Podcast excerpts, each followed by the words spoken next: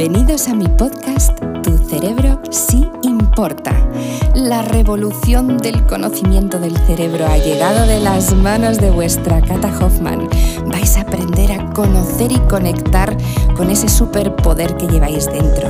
Aprender a trabajar emociones, a descubrir cómo activar nuevas rutas neuronales, hacer que vuestro cerebrito siempre mejore y más aún, tener trucos y consejos bajados al terreno para que cualquiera de vosotros que me escucháis ahora mismo pueda hacer sus sueños realidad.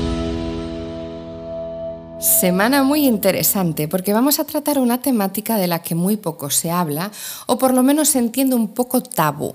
¿Qué es una adicción? Normalmente cuando escuchamos la palabra adicción nos vamos directamente a las drogas, ¿no? La drogodependencia. Pero una adicción puede ser una adicción a las pantallas.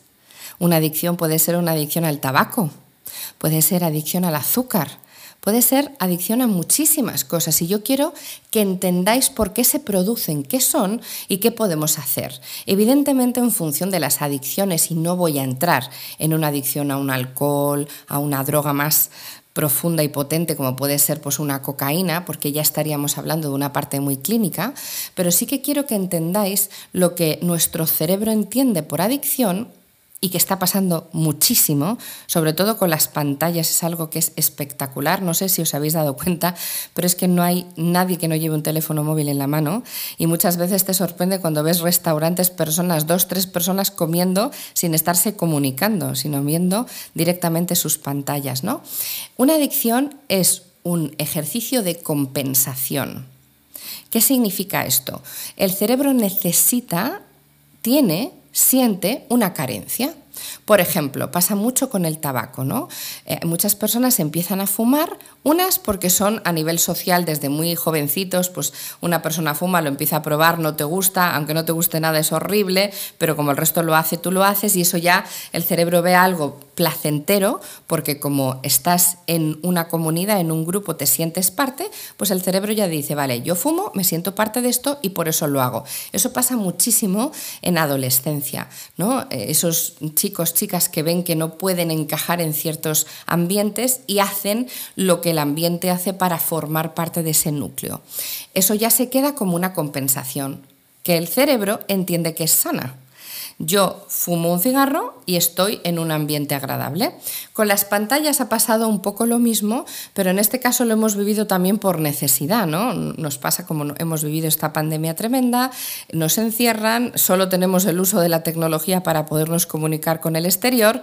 Desde luego los niños más chiquititos aprenden que eso es una manera de comunicarse muy normal, pero los adultos también, gente incluso que no era tecnológica se vuelve tecnológica, pasa la pandemia y nos encontramos que estamos exactamente igual, que de hecho estamos atados a esa tecnología y el mundo nos lleva a eso, pero nos lleva a eso si fuera de una manera sana, como, oye, es verdad, las redes sociales, lo que estamos haciendo ahora, esto lo estáis escuchando a través de vuestra app, seguro que estáis conectados, por ejemplo, a Spotify y estáis escuchando esto, ¿no? Esto es normal, pero el no poder dejarlo, el tú querer apartar tu teléfono durante tres o cuatro horas y tener que estar enganchado a él, eso es una adicción.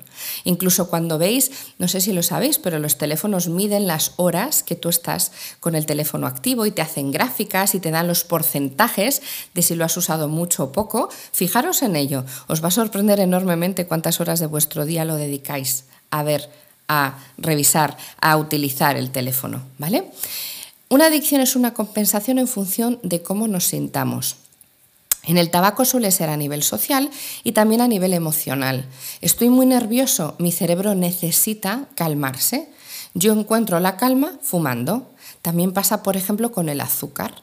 Estoy de bajón, que se suele decir. Ya sabéis que la, la típica imagen de la peli americana de una persona que está triste, ¿no? O que le ha dejado el novio y la ves con un tarro de helado enorme, gigante, comiendo helado sin parar o poniéndose hasta arriba de chocolate, ¿no? Eso es un poco la imagen que muchas veces pensamos. Eso es por compensación, porque estás sufriendo y el cerebro busca algo que dé placer. En este caso, el azúcar te genera un placer, pero es un placer escondido, porque es una compensación inmediata, pero no sana. Cualquier adicción no es sana, sea la que sea. Puede ser por el azúcar, por el tabaco, por el alcohol, por una droga. Claramente no es sana por el sexo. O sea, hay muchísimos tipos de adicciones, pero hay siempre, yo digo, vamos a la base. Cada adicción se puede trabajar de una manera distinta. Entrenando el cerebro se puede. Se puede trabajar además con los órganos de los sentidos. Y esto es algo que me gusta muchísimo explicar. No puedo, ojalá pudiera, dedicarme ahora este episodio a contaros todas las adicciones, cómo se trabaja en neurofitness y dar solución a todo. Evidentemente alternativas hay, pero son muy distintas en función de lo que estemos hablando.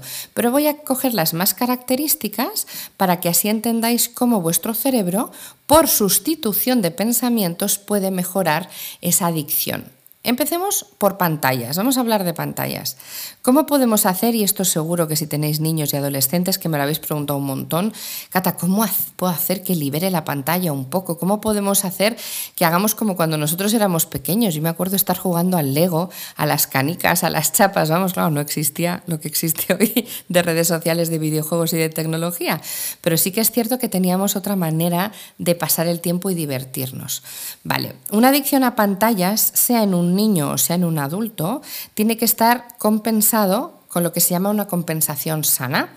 Ahora mismo estamos utilizando las pantallas como una compensación insana, es decir, negativa.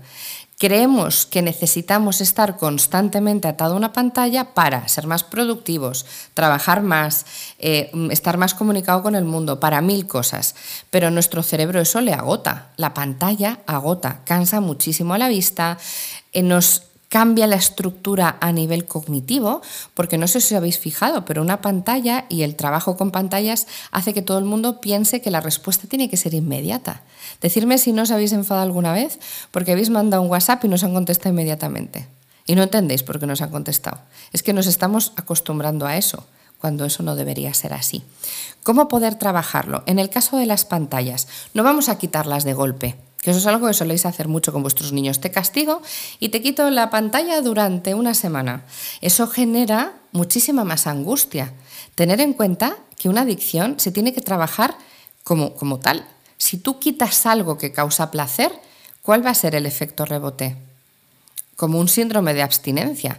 Lo vas a pasar fatal y vas a entrar en angustia, además hay muchísima rabia normalmente, hay cambios de humor tremendos, entonces hay que hacerlo paulatino. ¿De qué manera hay que trabajar una adicción a pantallas? Y repito, que estoy hablando de adolescentes y de niños, pero que tú con 40 tacos o yo que tengo 45 lo tendría que hacer exactamente igual. Tenemos que encontrar cosas que mi cerebro entiendan como una compensación, pero que sean sanas para mí. Por ejemplo, en mi caso, yo cuando me di cuenta de que es verdad que estábamos todo el día trabajando con ordenadores y pantallas, dije, voy a cambiar momentáneamente y en vez de utilizar, por ejemplo, coger el teléfono para mirar las redes, voy a hacer una acción que me guste mucho. En mi caso es la música. ¿Vale? Voy a ponerme música porque hay un estímulo positivo agradable, placentero, que compense una situación que a lo mejor puedo tener de tensión o de nervios. Cogéis el teléfono siempre cuando tenéis estados nerviosos como de calma. No, no, yo es que así me distraigo. ¿Cuántas personas me decís que por la noche os ponéis a mirar las redes, YouTube y demás para no pensar en nada? Muchísima gente.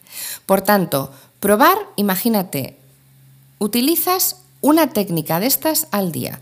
Una vez, solo una vez, de las que vayas a coger el teléfono, la tablet, el videojuego, una vez, cámbialo por algo. En mi caso sería la música, en tu caso puede ser la pintura, puede ser la escritura, puede ser el caminar, puede ser el bailar, me da igual, una.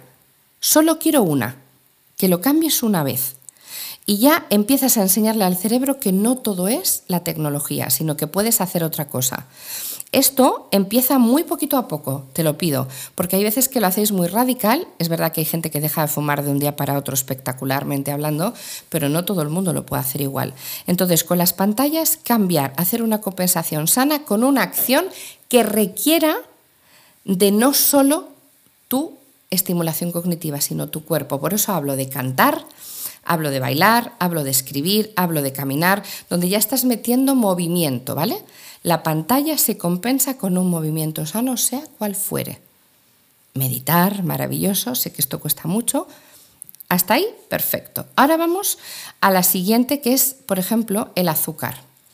Eh, el azúcar que es tan nocivo para nuestro organismo y que lo tendemos a tomar sobre todo cuando tenemos muchísima carga de estrés, cuando estamos agotados, eh, siempre necesitamos hidrato de carbono, azúcar, siempre necesitamos como la comida de quema sana, como digo yo. Claro, el cerebro necesita mucha energía y lo quema muy rápido cuando es calórico, ¿no? Entonces por eso te pide el chocolate, te pide los dulces, te pide las pizzas, te pide todo lo que sea un hidrato rápido. Bueno, ¿de qué manera puedo hacer eso? Si tengo que quitarme un poco de azúcar en mi dieta porque no me está haciendo bien, hay azúcar sana, ya sabéis que la fructosa en las frutas es un azúcar maravillosa y hay azúcares sanos en muchísimos alimentos, yo ahí trabajo mucho con los olores o con el gusto algo diferente. Por ejemplo, tienes muchas ganas de comerte un dulce, bueno, pues compénsalo a nivel sano con un olor muy agradable. Con un olor, porque tener en cuenta que el olfato es un órgano del sentido que va directo al subconsciente, va a trabajar ahí con hipocampo, con memoria, te va a ayudar un montón, ¿vale? Compensa con olores. O incluso compensa con algo de gusto, pero que no sea dulce, ácido, por ejemplo. Yo siempre digo, hay unos caramelitos sin azúcar de colores de sabores como muy ácidos que son de colores muy diferentes. No voy a decir marcas ni nada porque no entramos en ese tema aquí, pero sí que te, por ejemplo, es muy ácido pero rico a la vez, te cambia completamente y te da gusto. Todo lo que sea un olor o un sabor que compense a nivel sano te va a mejorar mucho la ingesta de azúcares. Con el tabaco funciona esto también muy bien.